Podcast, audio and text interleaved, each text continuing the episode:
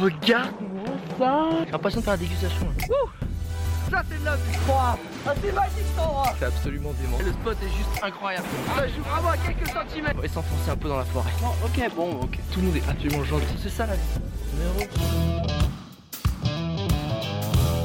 Bonjour internautes et bienvenue dans ce nouvel épisode de Je t'emmène en voyage et aujourd'hui je t'emmène en Afrique et alors c'est une destination qu'on n'a jamais faite sur le côté voyage, j'ai déjà fait quand je t'ai parlé de mon projet humanitaire, mais là c'est Mathieu Torder qui a traversé en fait l'Afrique de l'Égypte jusqu'au Soudan en Solex électrique. Alors Mathieu Torder, si tu le connais pas, c'est le plus jeune inscrit à la Société des explorateurs français. Donc l'air de rien, le mec il a fait des TED Talks, il a traversé la, de la Chine au Pakistan euh, en vélo, il a traversé aussi toute une partie euh, en 4L, euh, il a fait des grosses expéditions. Mathieu, comment ça va? Je suis très content de te recevoir sur ce podcast. Ben moi aussi, je suis ravi, je suis ravi d'enfin le faire que ça n'a pas été évident de trouver un créneau entre nos deux emplois du temps, donc ça va très bien. Ouais, parce qu'en fait, tu... là on va parler de l'Afrique, mais tu es en préparation d'une très très grosse expédition là. Ouais, ouais, ouais, je suis un peu entre, ouais, entre plusieurs, je jongle avec plusieurs projets, mais il y a un très gros projet que je prépare depuis maintenant 18 mois en Antarctique. Et le départ est déjà maintenant dans deux grosses semaines, donc euh, c'est euh, c'est très bientôt. Oh, la ouais, carrément. Et Euh, alors c'est marrant parce qu'il y avait Alban Michon qui est passé il y a pas très longtemps sur le podcast, qui était sur le pôle Nord. Là, tu sais le pôle Sud. C'est quoi l'objectif? Parce qu'en fait, là, si je te dis, si je dis ça, internaute, c'est que tu vas pouvoir le suivre sur les réseaux sociaux. Il va réussir à poster de temps en temps des photos, donc sur son Instagram Mathieu Torder. Donc euh, pour pour donner aux gens l'envie de te suivre, c'est quoi la grosse expé Le pitch, c'est quoi? Alors, le pitch, c'est que je vais partir en solitaire euh, de la côte du continent antarctique jusqu'au pôle sud, sans assistance et en autonomie totale. Sans assistance, ça veut dire sans voile de traction, sans chien de traîneau, sans véhicule à moteur, donc uniquement à la force des jambes. Et en autonomie totale, ça veut dire sans qu'il y ait un avion qui me dépose de la nourriture sur le chemin ou sans que je reçoive aucune, euh, aucune aide extérieure. Donc c'est une expédition qui va durer 50 jours euh, dans des températures de moins 20 à moins 50 degrés et sur une distance de 1130 km, soit la distance d'un Paris-Vienne à pied. Donc c'est quelque chose d'assez euh, d'assez engagé, euh, qui n'a jamais été fait par, euh, par un Français et qui est, ouais, qui est une expédition sportive avant tout jusqu'au pôle Sud. je suis. Alors, c'est marrant, mais les gens sont, en train de se dire, mais le mec, comment il va poster une photo ou des, des, trucs?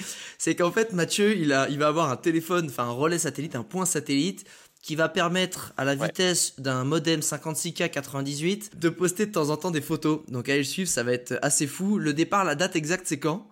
Alors, je pars de Paris le 11 novembre. Euh, je pars de Paris jusqu'en Amérique du Sud, jusqu'à la ville de Punta Arenas, qui est la ville la plus au sud du Chili. Exactement. Et là-bas, en fait, je reste une semaine parce que je vais récupérer le traîneau que j'ai envoyé, mes skis, mon matériel, ma nourriture, et passer une petite semaine justement à, bien checker mon, mon équipement, bien, faire des sacs de nourriture journalier euh, pour que tu vois, chaque jour, j'ai qu'un seul sachet à, utiliser.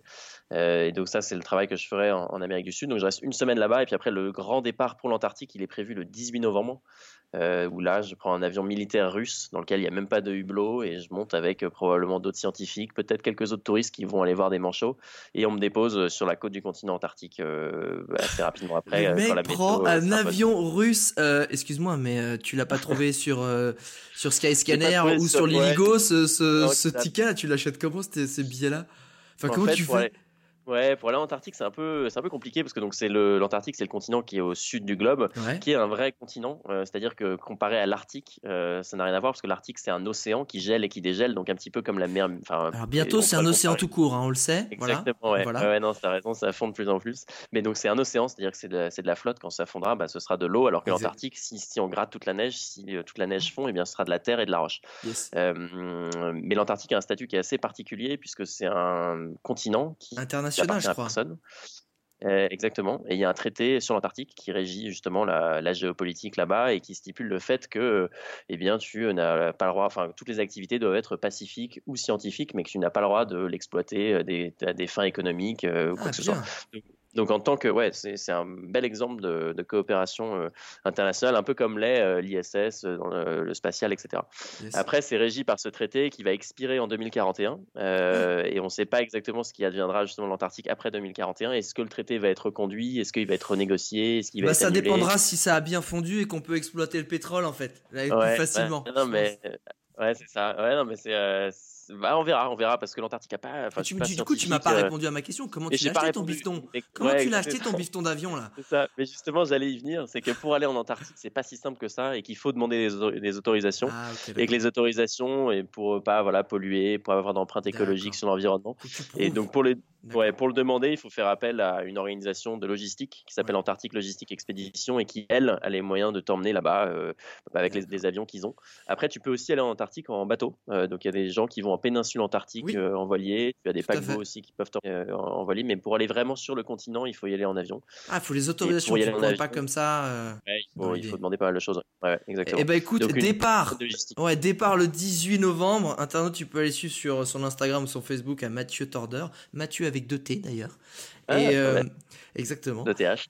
exactement, de TH. Euh, mais ce pourquoi je t'ai invité aujourd'hui, c'est pour une aventure qui, moi, m'a vraiment attiré et que j'ai trouvé assez géniale.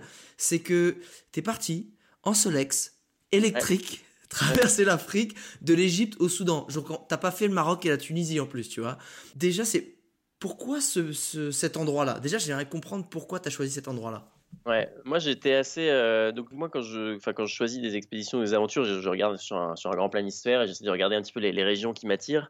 Et j'avoue que je suis assez attiré par les, les fleuves. C'est-à-dire que descendre un fleuve, c'est quelque chose qui. Euh, ouais, qui, qui, me touche, qui me, qui, qui m'intéresse parce que le long des fleuves, c'est là qu'il y a de la vie, c'est là qu'il y a des, il y a des villes, qu'il y a de l'histoire, et donc euh, j'étais assez attiré de descendre un fleuve, et j'étais aussi attiré, attiré, par le, par le Sahara. Donc je connaissais pas du tout ce coin d'Afrique. Ouais. En revanche, bah, j'avais qu'un mois pour le faire et donc je voulais pas le faire à pied parce que trop lent. Euh, je voulais pas non plus euh, le faire en bagnole parce que trop difficile de traverser des pays euh, avec avec une plaque une plaque d'immatriculation étrangère. Donc, donc j'ai un peu regardé, mais c'était surtout en fait la combinaison du Sahara et du Nil qui m'a attiré vers cet Alors, jusque là, je te suis, mais c'est bizarre, mais en général, le vélo, c'est pas le super moyen pour descendre un fleuve. Ouais. donc, qu'est-ce que tu t'es dit au moment où je descendrais bien un fleuve et je vais prendre mon vélo? En fait, je voulais au début, enfin moi ce qui m'intéressait aussi c'était éventuellement de le faire sur l'eau. Alors après j'ai regardé un petit peu le, Nil et tout, c'est un fleuve qui est hyper large euh, et, euh, et, puis euh, c'était un peu un peu compliqué en un mois en kayak, ça n'a pas été si intéressant que ça. En revanche, quand tu regardes le, Nil, tu vois que bah, c'est au milieu du, du, désert du Sahara, mais que tu as une bande en fait euh, de verdure tout le long du Nil parce que le Nil en fait c'est synonyme de, vie, de flotte, d'agriculture. Et donc tu as plein de villes et donc je me suis dit que ce serait euh, assez chouette de descendre euh, bah, le plus bas possible. Et finalement on est on avait seulement un mois avec mon pote et donc on est parti du Caire en Égypte jusqu'à Khartoum qui est la capitale du Soudan, Soudan du Nord parce qu'en fait le Soudan maintenant est divisé en, deux pays avec le Soudan du Sud qui craint un petit peu mais le Soudan du Nord c'est très safe et, très beau. Et donc on a fait cette cette descente là de 2000 km en vélo électrique. En, combien de temps tu m'as dit? On a mis un, mois, un mois, ouais. Et alors, j'ai deux questions, je pense que tout le monde se pose. La première, c'est, euh, euh, eh, c'est pas un petit peu dangereux le Soudan ou le ou l'Égypte en ce moment ça chauffe euh, et, ça c'est quelque chose. Si c'est le cas, j'ai envie que tu le dises. Ok, c'est super dangereux. Mais si c'est pas le cas, c'est des messages que j'ai envie de faire passer aussi parce que entre ce qu'on voit à la télé et où il y a des conflits, c'est vrai, mais qui sont localisés et des zones qui sont finalement pas du tout touchées. Est-ce que tu peux nous en dire plus sur cette zone-là? C'est clair que quand tu penses euh, à Soudan, euh, bah, la première chose qui peut te venir à l'esprit, c'est peut-être ouais, famine euh, du Darfour, conflit ethnique, et donc ce sont des, réalités, ça c'est clair. L'Égypte aussi, avec les printemps arabes de 2011, bah, ça a vachement chauffé. tous les touristes se sont barrés d'ailleurs d'Égypte. Ah avant, avant 2011, bah, tout le monde allait dans les, voir les pyramides, et aujourd'hui, il y a quand même un afflux de touristes vraiment très très maigre par rapport à ce qu'ils ont connu. ça reprend très très doucement. L'Égypte est un pays qui est compliqué, notamment à cause de la Libye, qui est frontalière.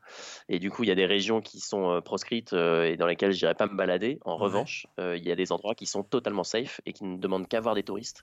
Et j'ai même envie de dire que c'est le bon moment pour y aller parce que les hôtels sont vides. Il y a du discount. Il y a du discount. Il y a, du discount en masse. Ça a pris du 5 étoiles pour 10 balles. Exactement, exactement. non, non, mais vraiment, c'est ça. Hein. Et, et ils ont les infrastructures parce qu'avant, il y avait beaucoup de touristes et c'est des gens qui sont drôles, hyper accueillants Enfin, il y a un patrimoine historique et culturel dingo. Euh, et donc, euh, non, l'Égypte, faut pas aller dans le Sinaï, euh, donc cette région qui est au nord, au nord-est et qui va vers Israël parce que voilà, c'est dangereux. Il faut pas aller très proche de la Libye, mais tout le reste, bah, on peut suivre, enfin, on peut suivre le Nil sans aucun problème et sans, sans trop, sans, vraiment danger réel.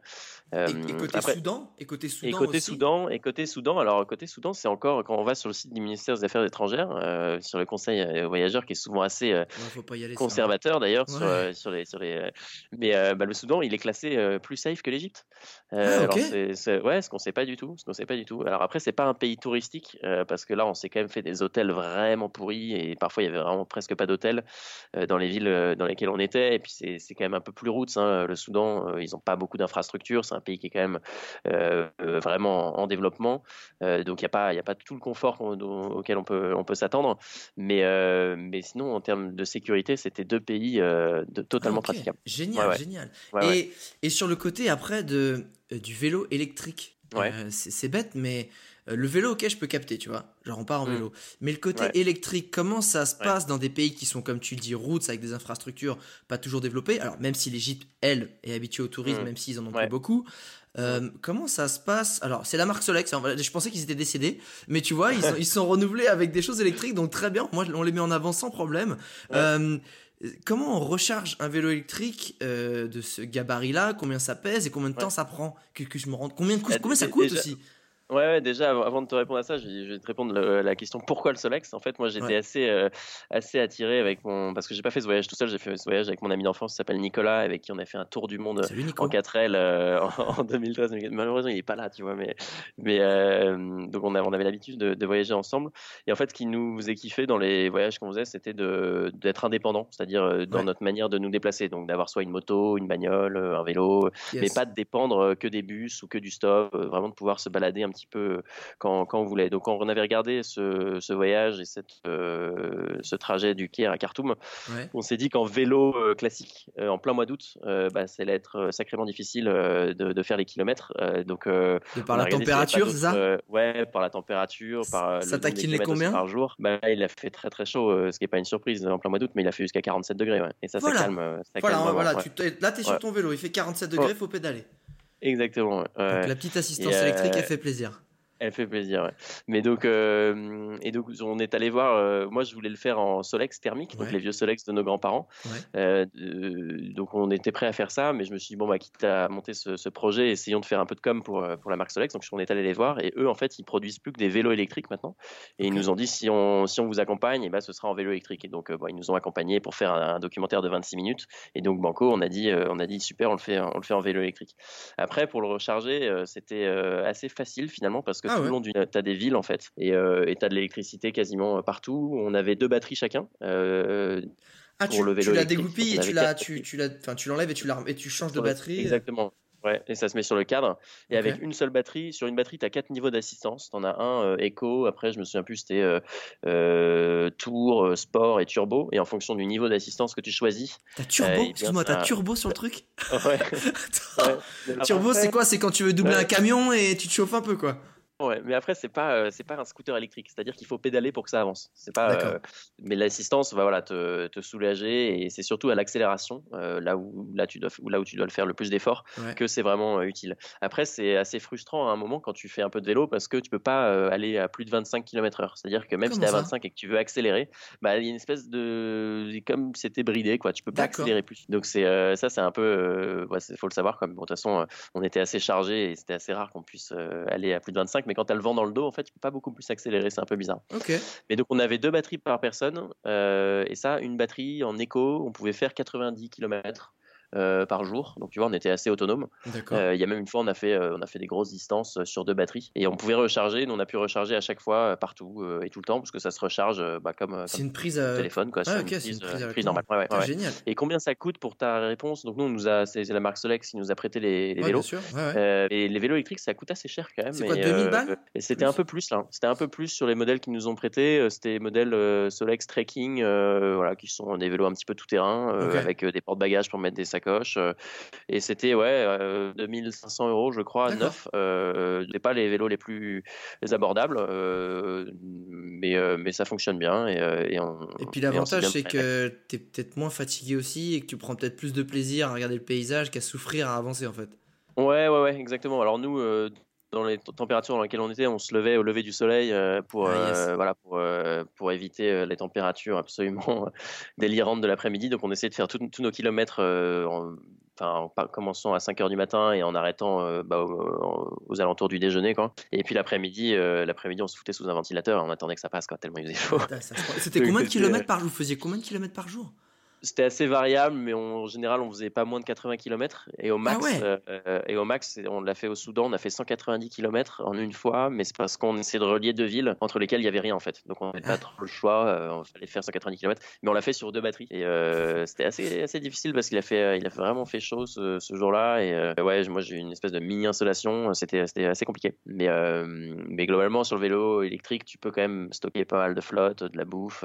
donc on était. Parce que on tout était était, assez- sur tes, tout était sur tes sacoches, t'avais pas une, une espèce de petite euh, carriole derrière, tout était sur, sur Non. le vélo. Non, non. Nous, on a voulu faire comme on partait un mois. euh, ça m'est arrivé hein, de faire des, des voyages à vélo où j'ai ma tente, mon réchaud, ma bouffe. Mais là, pour un mois, dans des pays comme l'Égypte et le Soudan, tu as des hôtels euh, pas très chers partout. Et donc, Ouais. l'idée, c'était de, c'était voilà, de bouffer euh, sur le bord de la route et de dormir dans les hôtels qu'on trouvait. Donc, on avait deux sacoches seulement par euh, personne, Ouais. dans lesquelles on avait voilà, un caleçon euh, et puis surtout du matos photo, en fait, avec un pied, euh, un appareil photo, un appareil photo des objectifs. euh, et puis après, le, la batterie de rechange, le chargeur, euh, un peu de, fait, beaucoup d'eau, mais Ouais. sinon pas grand chose. Et ça tenait, ça tenait dans deux sacoches par personne. Classe. Alors maintenant, j'aimerais que tu me parles du, du voyage en tant que tel.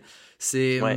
Alors déjà, je crois que c'est ça, on l'avait déjà dit pour un voyage à vélo. Je crois que le, le vélo, en fait, n'est qu'un bagage en plus. En fait, ça coûte pas énorme, très cher dans une Ah ouais. compagnie aérienne de le transporter. C'est quoi? C'est tu payes tes 20 euros comme pour un bagage en plus et ça, ça passe? Exactement, ouais, ouais. Alors, tu, euh, c'est vrai que c'est un peu une inconnue au début quand tu te dis, bah, comment tu fais pour transporter Grave. ton vélo? C'est la galère et tout. Ah ouais. Euh, Air France, euh, dès que j'ai mon, mon, bagage qui fait 2 kilos de plus, enfin, euh, je vais me faire charger et tout.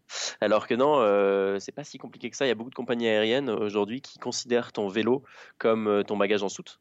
Euh, en fait, il faut qu'il soit dans un carton. Donc, euh, le carton, c'est très simple. hein. Moi, à chaque fois que je voyage avec mon vélo, je vais le récupérer dans un magasin de vélo, soit à Paris, soit à l'étranger quand je suis à l'étranger. Et après, il faut démonter le vélo, il faut dégonfler les pneus, il, faut, il faut tourner le guidon, virer les pédales et le mettre dans son carton. Et puis après, c'est accepté comme un bagage en soute à l'aéroport. Alors, parfois, il faut payer un supplément, mais parfois, c'est inclus dans ta franchise bagage. Donc, Cool. c'est assez, assez facile. Ouais, c'est plus facile qu'on qu'on ne le pense. En revanche, pour les Solex, ça, c'était un, un point logistique assez compliqué. C'est qu'aujourd'hui, euh, avec euh, les, euh, Ah, les, les batteries de, de au lithium qui ont explosé dans les avions, tu n'as plus le droit de transporter des batteries supérieures à 160 watts. Et, Ah euh, oui. bon, et tu vois, le- une batterie de drone, je sais pas combien ça fait, mais je pense que c'est moins.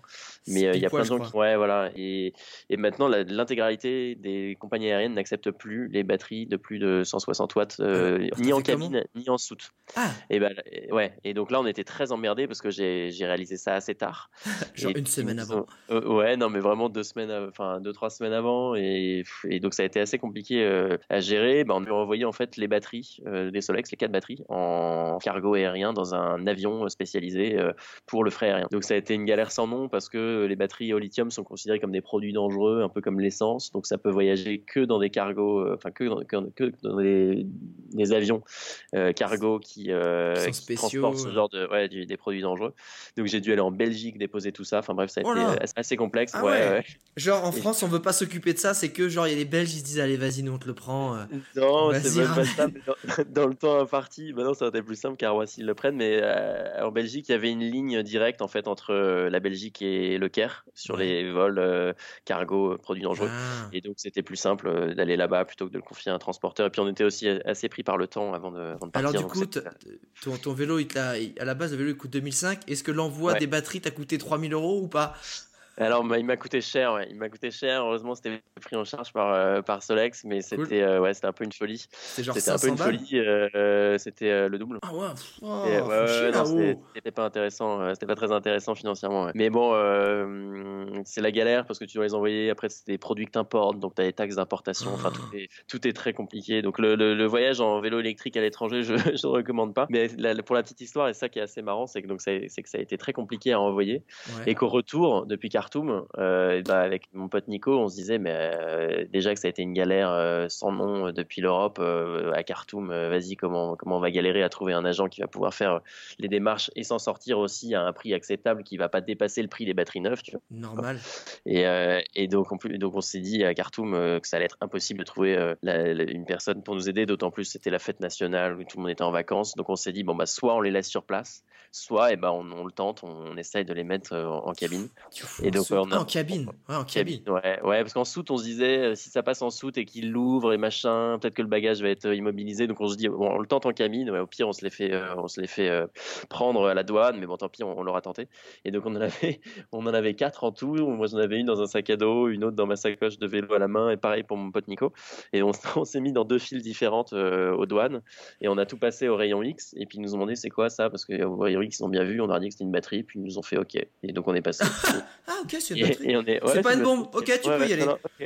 Et donc c'est passé jusqu'à Paris. Donc finalement, tout, tout l'emmerdement pour, pour envoyer les batteries au départ, on l'a pas eu, on l'a pas eu au retour. Ok, donc vélo électrique chamé, tu m'as dit sur l'assistance. Par contre, pour l'envoyer à l'étranger, mieux vaut partir de France en fait, toi-même. Ouais, mais je... ouais, exactement. Ou en train, ou ce que tu veux, mais en avion, euh, en avion, c'est pas possible. Je vois le truc. potentiellement un tour d'Europe en vélo électrique, c'est classe parce que tu te balades comme ça. Après, si tu prends l'avion, un peu galère sur le transit, c'est bon à savoir. Bon, maintenant que tu es arrivé. Après, euh, j'ai des Maintenant, on peut me contacter. J'ai des bons contacts pour. pour ah, ok, ouais, je vois. J'ai 2-3 mecs en Belgique. 2-3 mecs en Belgique, ils peuvent te faire ça pour pas trop cher. Ça, c'est sympa. Euh, moi, ce qui m'intéresse maintenant, c'est qu'une fois que tu es arrivé au Caire, comment ça se passe? En fait, tu arrives au Caire, tu es en vélo. Tu étais déjà là en Égypte? J'étais déjà en Égypte avec mes parents, mais il y a 10 ans, donc euh, c'était un souvenir assez lointain. Ok. Comment euh, comment t'attaques en fait dans ce genre de choses? C'est-à-dire que tu prends ta carte, tu dis vas-y c'est par là, c'est tout droit, et puis on voit et on pédale et, et, et advienne que pourra. Le, le, gros avantage de notre voyage avec Nicolas, c'est que bah, on suivait le Nil. Donc en fait, la direction, elle était assez simple dans le sens où on avait tout le temps voir le Nil euh, et suivre les routes euh, qui étaient plutôt, euh, enfin qui n'étaient pas les autoroutes et qui descendaient vers le sud. Mais comment t'attaques? C'est vrai que c'est un peu compliqué parce que le Caire, c'est une ville énorme, hyper bouillonnante, où tu as de l'activité partout. donc c'est difficile d'appréhender la ville, j'ai trouvé. Mais mais sinon, bah comment on attaque On avait, on a fait ça simplement, hein, c'est-à-dire avec nos téléphones. on avait une application qui s'appelle Maps.me que tu dois connaître et dans laquelle, voilà, dans laquelle on avait repéré des, des étapes et puis après on se dirigeait via cette application-là pour euh, dès qu'on était euh, enfin un croisement et qu'on n'était pas certain. Mais sinon sur la direction c'était assez simple. Euh, il y avait il y avait quelques alternatives pour les routes, mais globalement, enfin dès qu'on avait le, le, Nil en visu, bah on, descendait quoi. Et tu sais, je pense que l'Égypte on se la représente bien avec tous les grands clichés qu'on peut avoir avec les grands temples égyptiens. Le long de la route et le long du Nil, est-ce mmh. que tu peux nous, tu vois, c'est si par exemple, j'aime bien poser cette question. Si par exemple on mettait un casque de réalité virtuelle sur la tête de quelqu'un et, que là il devait se représenter à la première personne ton voyage à vélo au bord du Nil en Égypte, qu'est-ce qu'il verrait? C'est quoi les couleurs C'est quoi les sensations qu'il verrait? Alors, en Égypte, euh, sur la route, sur le long du Nil, moi, ce qui m'a pas mal marqué, c'est que bah, tu as ce fleuve magnifique, euh, assez large, euh, assez calme aussi, qui, qui, qui, coule toujours avec un débit assez, assez important à l'époque. Et que les, les bords du Nil sont extrêmement verts. Donc, tu as plein de palmiers, tu as plein de champs verts, tu as plein d'habitations, tu as plein de ah mosquées. et, que, et quand tu, ton regard va se perdre au-delà de, de, ces champs verts, en fait, c'est très, très désertique, très jaune en fait, très minéral, très terne, avec des euh, avec des, des, montagnes, avec du sable, avec des dunes. Et donc en fait cette euh, ce, ce Nil-là, en fait, il est euh, une espèce de, de, saignée, en fait, dans, de saignée verte, en fait, dans, dans le désert. Quoi. Et c'est vraiment là où se trouve la vie. Le reste, quand tu regardes la carte de l'Égypte, c'est c'est que du désert, du sable et, et des scorpions. Quoi. Enfin, je, veux dire qu'il y, a moitié. Quoi. Et donc, il faut, faut imaginer ça. Quoi. faut imaginer une bande verte dans, dans un océan de, de, de, désert jaune. Quoi. Et est-ce que la circulation, parce qu'encore une fois, comme tu dis, le Caire, c'est des klaxons, des images qu'on en a, c'est une circulation énorme, une population incroyablement importante. Est-ce que mm. quand tu t'éloignes, tu sors de ces grandes villes, est-ce que c'est mm. plutôt quelque chose de rural, de très vert C'est quoi l'ambiance? C'est effectivement le sortir du Caire déjà, ça, ça, demande beaucoup de temps parce que c'est une ville très, ouais, très, très peuplée, très industrialisée. ouais, non, ouais, mais globalement, enfin si, au bout de deux jours, euh, c'est, euh, tu commences vraiment à attaquer la vraie campagne, quoi. D'accord. Euh, mais à l'extérieur du Caire, ouais, c'est une espèce de, petit chapelet en fait de, de, moyenne ville. c'est assez pollué, malheureusement, le, à l'extérieur de la ville, le long, le long du Nil. mais c'est très les infrastructures sont plutôt bonnes, c'est-à-dire que les, routes sont plutôt bonnes. Euh, il y a, euh, y, a beaucoup de magasins, de restos, donc c'est, euh, non, c'était une mise en jambe assez assez agréable, tu vois, même si on était complètement dans, dans le, en Afrique et dans, et dans une ambiance euh, euh multiculturelle et, et, arabe avec les, avec les, les mosquées, euh, les muisines qui chantent, euh, et puis, puis la chaleur aussi. On était, on était bien dans le bain, mais c'était à la fois aussi, aussi progressif, tu vois, en allant vers, le, vers le Soudan qui était quand même plus, plus hardcore. Et et ça, c'est bête, mais justement, le fait qu'il y ait bah, tous les problèmes que l'Égypte a rencontrés, notamment la fuite du, des touristes qui, à la base, leur apporter une énorme rentrée d'argent bah pour, ces gens-là, malheureusement. Et comment le fait de, de revoir des, des aventuriers, des voyageurs, euh, c'était genre ce côté genre oh putain bienvenue est-ce que est-ce qu'il y a eu des rencontres? Parce que le voyage à vélo c'est pas le voyage euh, en voiture c'est pas le voyage non plus euh, tu vois en transport t'es quand même Mm. sur le tarmac quoi. Tu, tu fais Ouais, la route ouais. tu rencontres les gens il n'y a pas de barrière. Est-ce que vous avez été invité souvent en Égypte?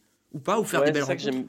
Ouais, non, c'est ça que j'aime bien aussi avec le, avec le voyage euh, indépendant. Alors là, à vélo, euh, ça l'est encore plus parce qu'en fait, euh, bah, t'évolues complètement dans, dans le décor. C'est-à-dire que euh, si t'as envie de freiner et parler à, à quelqu'un, tu peux le faire.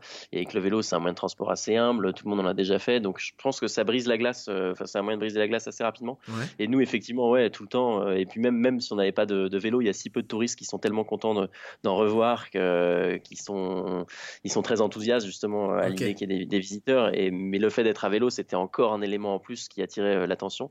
Et, euh, et donc, euh, ouais, ouais, on a fait, on a fait plein, plein de rencontres. Évidemment, on a été invité, mais comme toi aussi, j'imagine dans tes voyages, mille fois à boire le thé, à partager un, un repas, même à essayer les vélos. Enfin, ils étaient un peu comme, comme, des, Classe. comme des fous. Ils avaient jamais vu beaucoup de, de vélos électriques, donc c'était assez amusant. euh.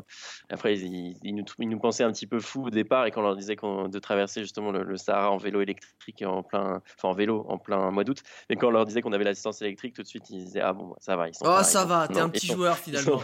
C'était là bon, oh, tu triches un peu quand même. Ouais, et ouais, est-ce que dans ces coins-là oui, il- c'est un bon moyen d'enlever les gens. Ouais, est-ce que, dans ces coins-là, ils parlent quand même un peu anglais? Il y a des, des, mots que tu peux échanger?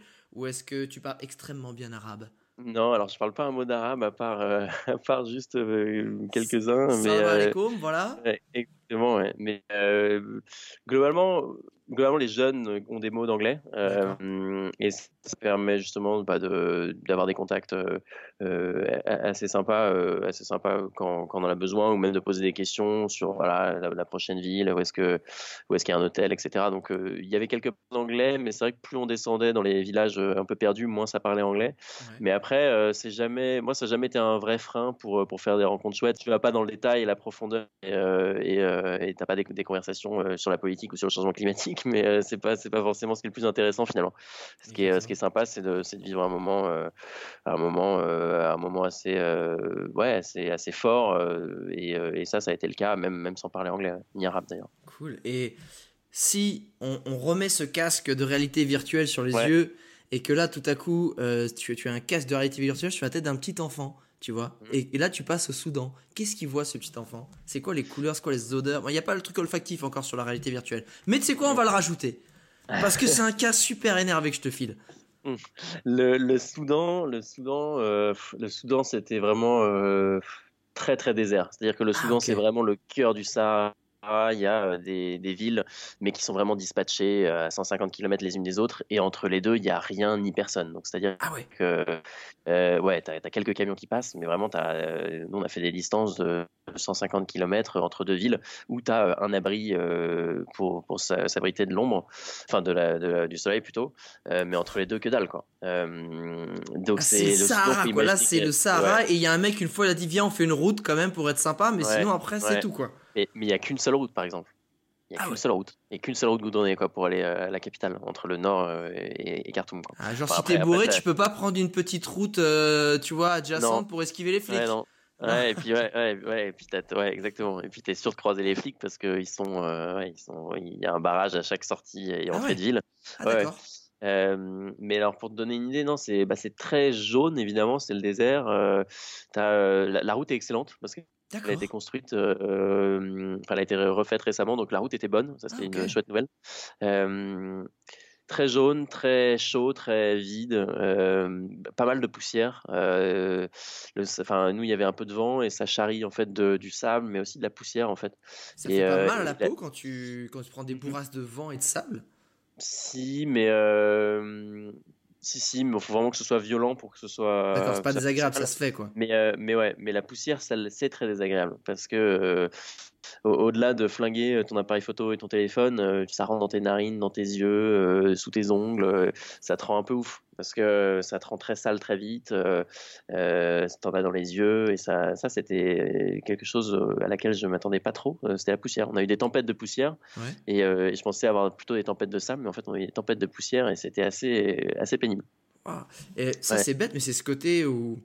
euh, qui est quand même. Le, le voyage à vélo, c'est très aussi mental, même si tu pars à deux. quand tu te retrouves euh, au milieu du désert, donc ça fait, t'as rien vu depuis des kilomètres et des kilomètres, il fait 45 degrés, ton pote il est à 100 mètres devant, de toute façon vous parlez pas, tu penses à mm. quoi dans ces cas-là? C'est quoi qui tourne dans ta tête? C'est quoi qui... C'est des choses perso? C'est des projets de vie? C'est... Finalement, ce... quand t'as fait... Euh, t'as choisi ce trip-là, j'imagine que t'avais peut-être des envies. Et mm. tu vois, et à quoi t'as pensé quand t'étais sur cette route euh, cramée par le soleil?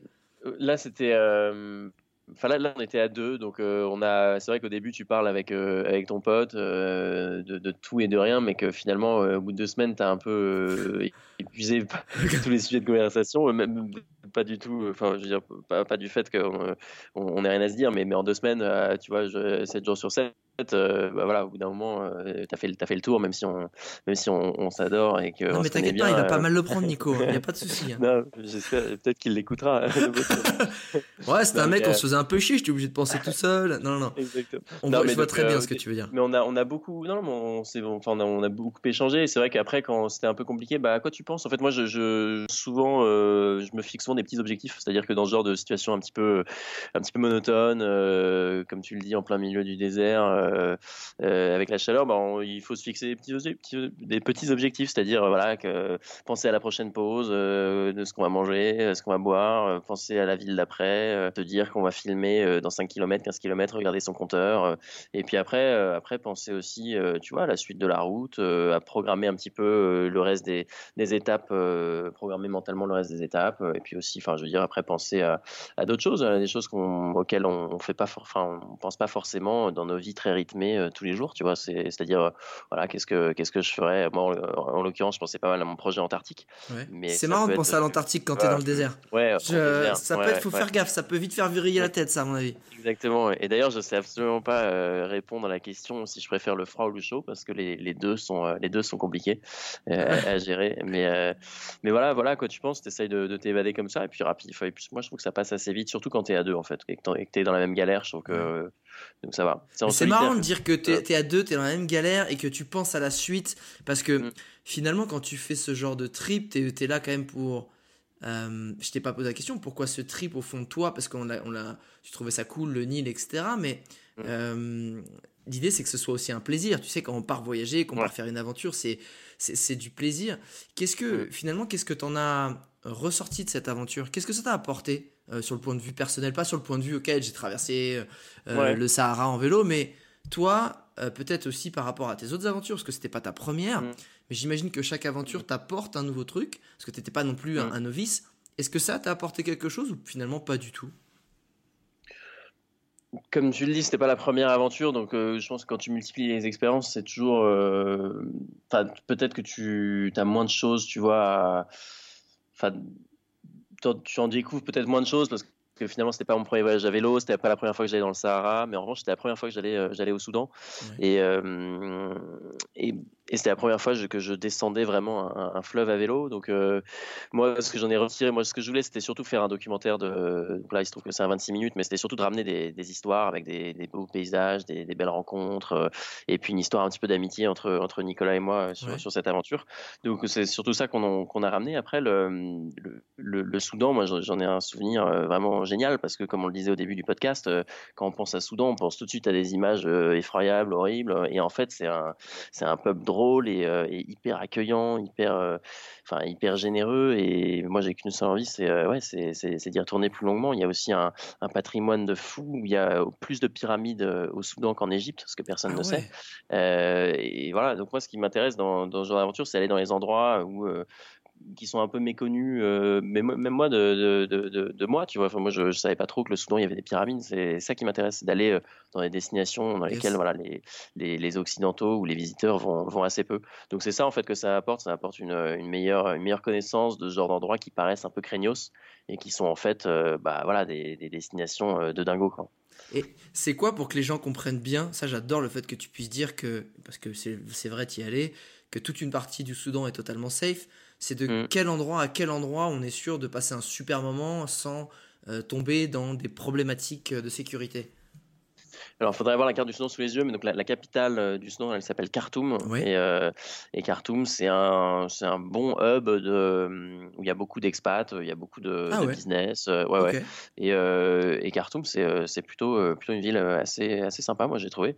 Et tout, au, tout ce qui rayonne autour de Khartoum, donc je dirais à 300, 400 km, il y a pas mal de choses. Il y a, il y a, des, il y a des pyramides qui sont à Méroé, qui sont incroyables en plein milieu du désert, avec des dunes et des, et des dromadaires. Euh, là, tu peux faire des choses chouettes. Enfin, tu peux, tu peux aller voir ça. Euh, ensuite, il y a, on a assisté à une cérémonie soufie. Euh, le soufisme, c'est une branche de l'islam qui se caractérise par, par des rites en fait dansants. Donc les mecs, ils, ils mettent de la ah musique et ils dansent comme des malades. cercle, c'est ça? Exactement, exactement. Et ça, c'est très très impressionnant. Mais attends, mais comment, comment tu fais pour. Tout... Ah, c'est tous les vendredis soirs? Tous les vendredis soirs, ouais. C'est leur petite danse, voilà. Et comment. attends, mais vu que c'est quand même ultra traditionnel, comment c'est que tu as été. Avais le droit de, on, droit d'y assister Tu connais quelqu'un qui t'a invité? Ouais, exactement. Nous, on, s'était fait un pote sur place qui nous avait euh, convié à la, cérémonie. Après, c'est pas non plus euh, fermé, c'est-à-dire qu'il faut juste connaître euh, où ça se fait et être, ouais, bah, faire profil bas. Et en fait, après, c'est ouvert un peu à, à chacun. T'es pas obligé ah. du tout d'être musulman pour y aller. Ah, c'est ça que j'avais demandé. Mais en fait, c'est un peu comme une fête. Donc, tu vois, ils sont, ils sont assez ouverts. Ils sont même plutôt contents des visiteurs il y a même pas mal de gens qui viennent juste pour voir. Euh, mais donc ça, c'est une, ouais, c'était un événement très, très particulier et marquant. Et euh, Attends, mais t'arrives, comment ça se passe la cérémonie? T'arrives, c'est comme, c'est dans une mosquée, c'est dans un lieu spécial? Euh, ils sont combien les mecs? C'était en extérieur. Ils étaient une centaine, 150 peut-être. Ouais, et t'as une, euh, donc t'as, pas un DJ, mais t'as un mec qui a, qui a, une platine et qui a, un, qui a un micro, et puis après t'as des, des grands tambours, des grandes cymbales. Ils sont tous, euh, faudrait que je, je t'envoie des photos, mais ils sont tous un peu, euh, ils sont pas, j'ai pas envie de dire qu'ils sont déguisés, mais ils sont fringués euh, avec traditionnel. Ouais, oui et non, parce qu'il y en a qui ont vraiment des, des masques, euh, qui ont des, euh, des grands chapeaux, euh, des grandes toges de couleurs. donc non, non, il y a, y a plus que des habits traditionnels. Il y en a qui sont en habits traditionnels, il y en a qui sont, je sais pas d'ailleurs, il faudrait que je creuse un peu le, le, sujet, mais il y en a qui ont des, un peu comme des déguisements très colorés. Et, euh, et, ils mettent de la musique et puis ils dansent euh, avec le rythme de la musique, alors plus ou moins vite en fonction du rythme de la musique.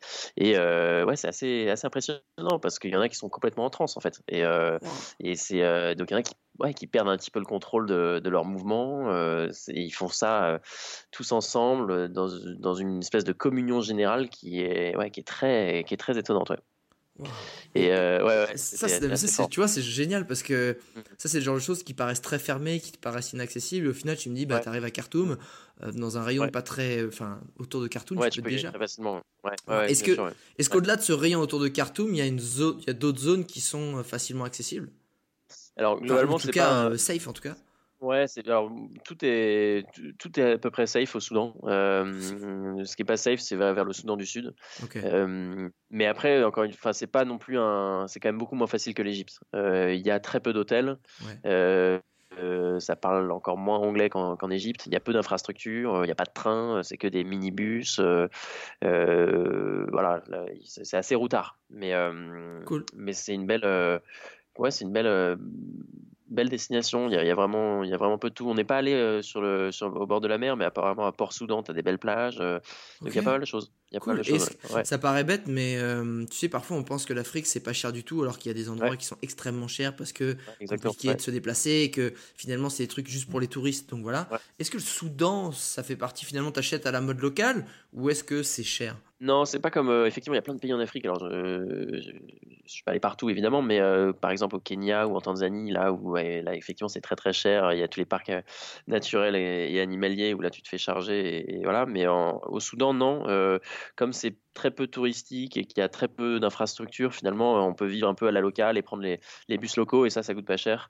Les hôtels, ils sont quasiment inexistants. Euh, je dis ça, mais il y a des villes dans lesquelles où tu as une espèce de guest house un peu, un peu miteuse et qui va coûter 5 euros. Euh, mais en fait, c'est les guest house dans lesquels les locaux vont. Euh, les hôtels de luxe, les hôtels de luxe, c'est à Khartoum. Et là, effectivement, Khartoum, comme tu as pas mal, enfin, tu as quelques expats africains et, et, et occidentaux d'ailleurs, et ben, les prix montent.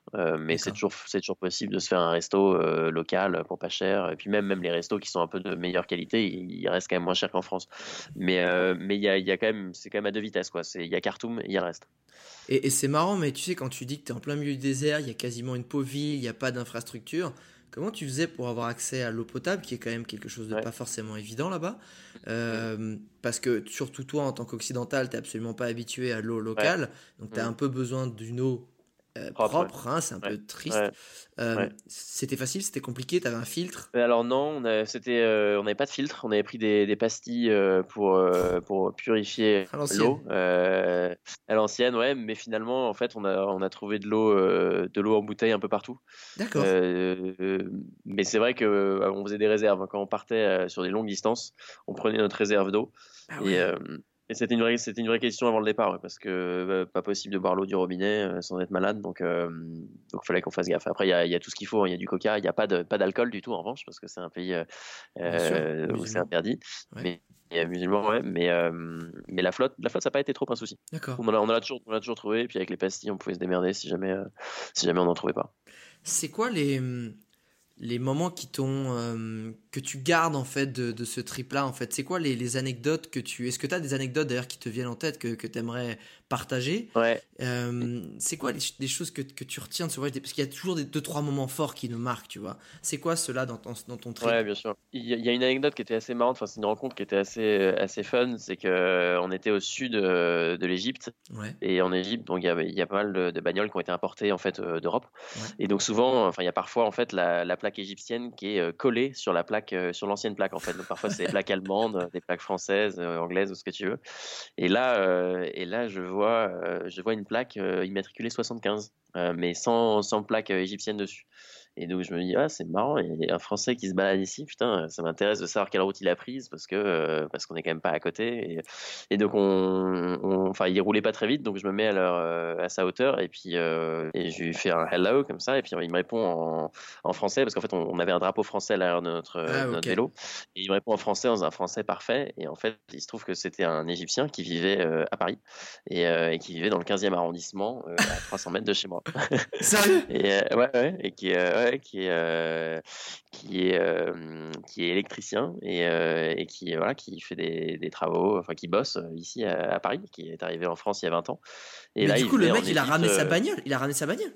En fait, ouais, il l'avait amené par, par bateau et, euh, et il était en attente de l'immatriculer. Euh, mais euh, mais c'était sa bagnole de, de, de France. ouais. Et donc, il nous a invités chez lui parce que lui, c'était, il était ici en vacances avec sa famille.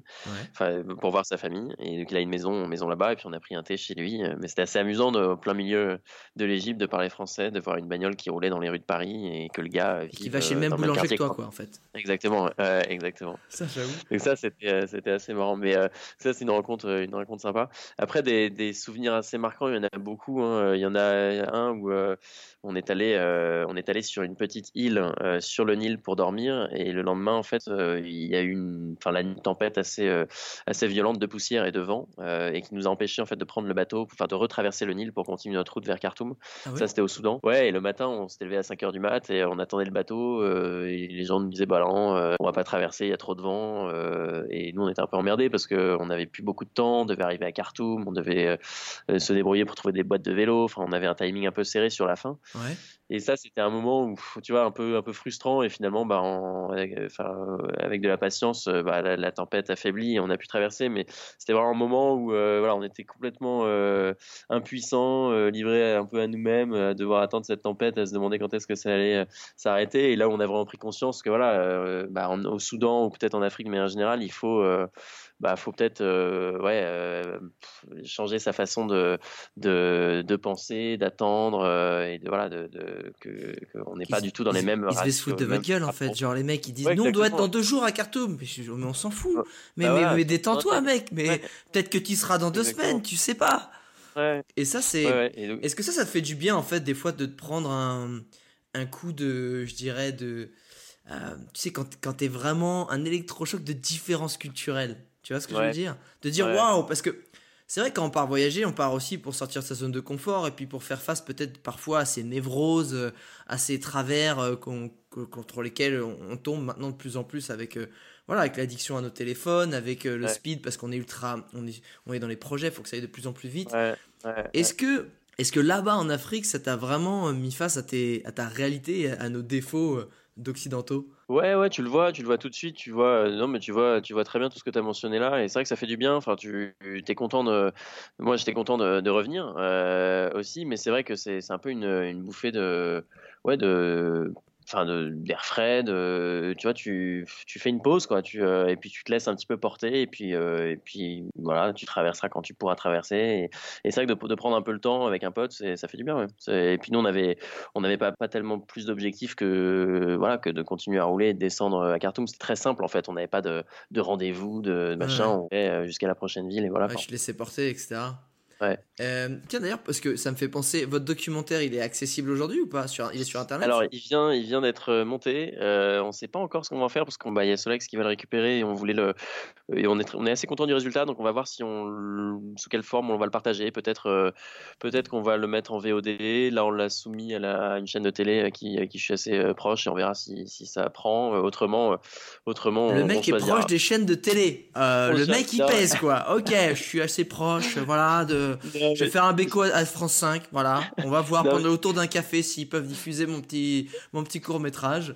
Non, mais, ils, le feront que c'est un intérêt pour eux, je te rassure. Mais euh, non, mais non, parce qu'on avait fait justement, j'ai fait un premier documentaire avec Boucher et la TV, et donc je, je, leur ai, je leur ai, voilà, je leur ai montré, on verra ce qu'ils, en pensent. Mais a priori, euh, a priori, ce sera pas diffusé chez eux, j'en sais rien. Mais peut-être qu'on le mettra en festival aussi, euh, festival de film d'aventure, à voir. Ah merde, du coup, on est frustré, on a envie de le voir là.